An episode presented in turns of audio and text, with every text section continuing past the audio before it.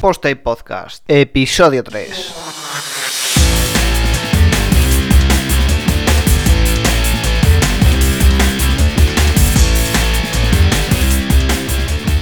Pues hola a todos y bienvenidos a este tercer episodio de la temporada 1 de Post Podcast, donde vamos a hablar de plugins de WordPress. Aunque el título parezca raro, vamos a hablar de qué son los plugins, de qué se utilizan, para qué, cuál es el uso que se les está dando, qué problemas hay con los plugins y sobre todo vamos a hacer hincapié en que estamos abusando en exceso de los plugins. Eh, ese es el, resum- el resumen de este podcast. Pero antes de eso, como siempre, vamos a ponernos un poco al día con respecto a cómo va el podcast, cómo, me voy sintiendo grabando, grabando estos audios.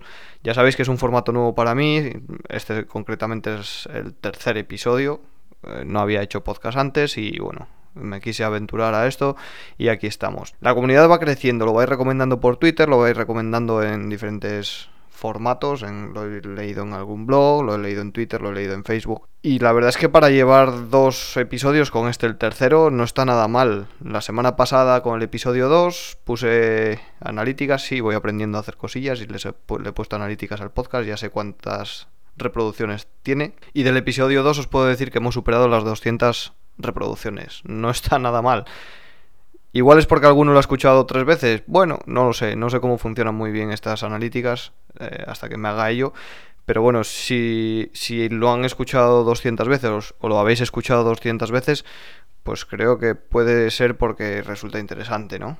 También agradecer desde aquí a, a compañeros como Fernán, que desde sus podcasts ya veteranos, él lo hace diario, WordPress diario, pues que recomienden un podcast que está empezando, que no, donde el podcaster no tiene experiencia ninguna en este medio y, bueno, que te, que te recomiende este tipo de perfil, pues siempre es de agradecer, ¿no? Os, invito a que vayáis a fernan.com.es, le echéis un vistazo a, a su podcast, donde habla de WordPress en pequeñas píldoras de 5 o 10 minutos todos los días, a veces algún, algún minutillo más, pero explica cosas muy interesantes para perfiles que están empezando en el, diseño y desarrollo web con WordPress.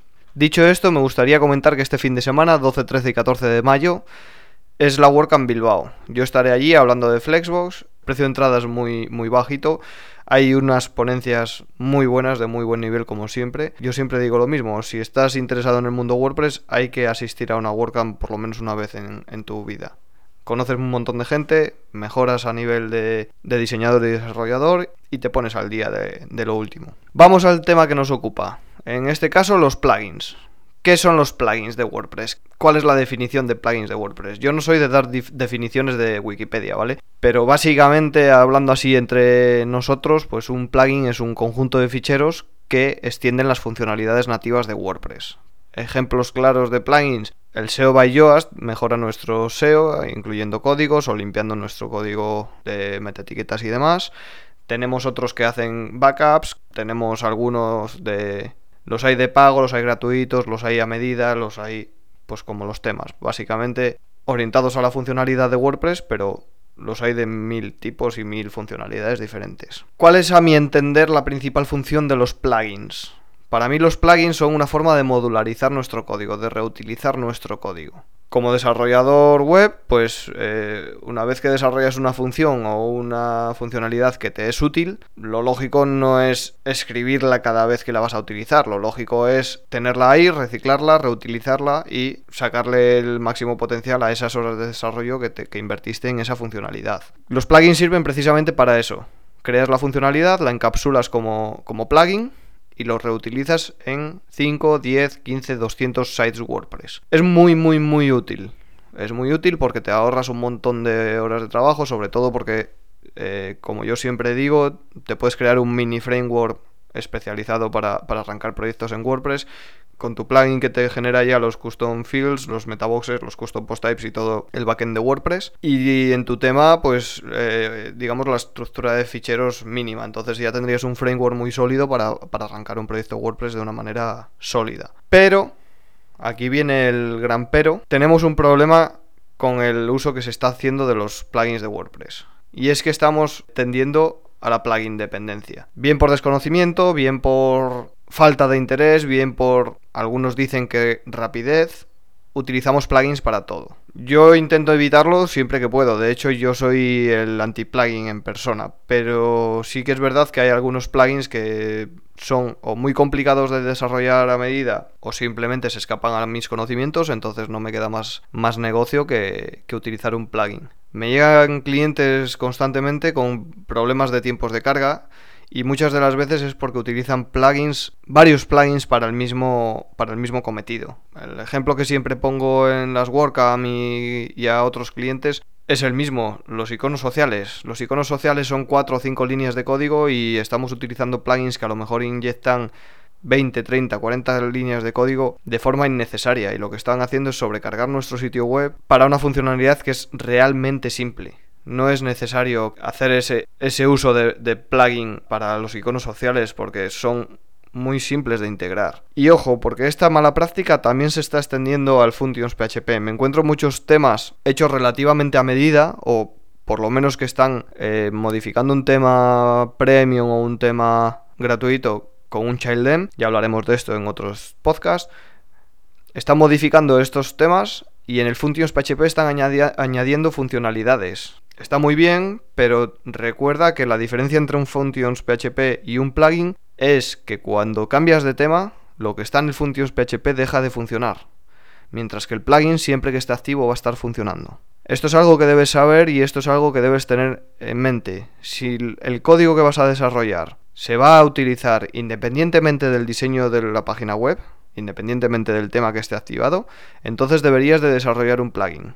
Existe una técnica o un tipo de plugin, no es una técnica, es un tipo de plugin que se llaman los MU plugins, MU plugins, Must Use Plugins. Estos son plugins que no necesitan ser activados por el administrador del sitio web. De hecho, no pueden ser desactivados, es decir, tú vas a tu WordPress, tu instalación de WordPress, vas a la carpeta wp-content, wp-content, vas a la carpeta de plugins, y tienes los plugins. Bien, pues en la carpeta wp-content puedes crear una que se llame mu-plugins y ahí meter los plugins que sí o sí van a estar activados. Hay que tener cuidado, porque el uso lógicamente van a estar activados sí o sí y hay que tener cuidado con las funcionalidades que incluyen esos plugins que incluyamos ahí. Pero esto nos da ciertas ventajas como por ejemplo realizar un plugin que se llame Core, donde se crean todos los post types, donde se crean los metaboxes, donde se crean todas esas funcionalidades que sí o sí van a acompañar al sitio desde el momento en que lo creamos hasta el momento en que muere. Un ejemplo de esto que os puedo dar, aunque el sitio web todavía no está público, que lo publicarán en breve, ha sido un, proyecto que he realizado hace poquito con, un amigo, Roberto Tuñón, eh, arroba rtunon-bajo en Twitter. Un sitio que tiene este,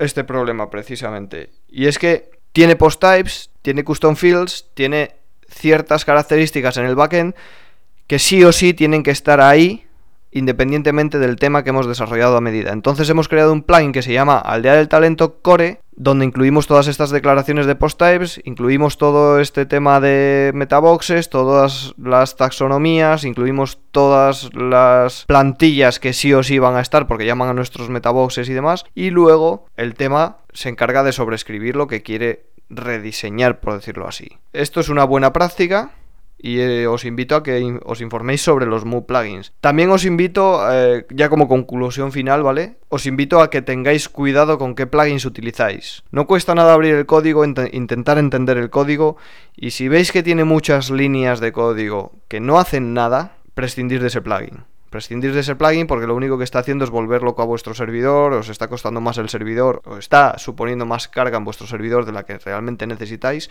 y al final eso es un problema para vosotros, para vuestro bolsillo, porque yo siempre digo lo mismo, cuando una página carga en 100 milisegundos, cuando tenemos un millón de visitas, no carga en 100 milisegundos, carga en un segundo, porque el servidor se resiente y es normal y tenemos cuellos de botella. Todo esto se puede optimizar, los plugins es, digamos, la pieza más importante que podemos optimizar. ¿Es la más complicada? Sí, hay que saber programación también, pero podemos optimizar mucho los plugins. Y os invito a que lo hagáis, os invito a que inspeccionéis el código de los plugins, lo abráis sin miedo, lo leáis por encima a ver qué hace, o, qué está incluyendo, porque a lo mejor para incluir unos iconos sociales está haciendo auténticas catástrofes en vuestra base de datos o en vuestro código frontend o en vuestro backend para llamar a esas funciones y realmente no vale la pena.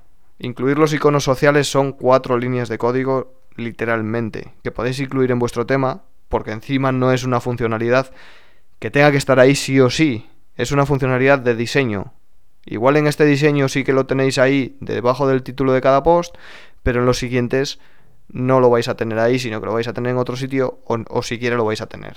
Y nada, espero que este podcast os haya servido, os haya enseñado alguna cosilla. Como siempre digo, ya entraremos en más detalle en ciertos temas, concretamente de este podcast o de otros. Si os ha gustado, lo compartís por Facebook, por Twitter, por email, por donde queráis, pero compartidlo con vuestros amigos, darlo a conocer y nada, seguiremos dando el callo cada martes.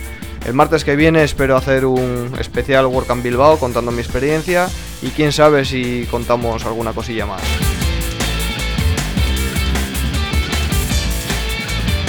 Hasta el próximo martes a las 8. Un saludo.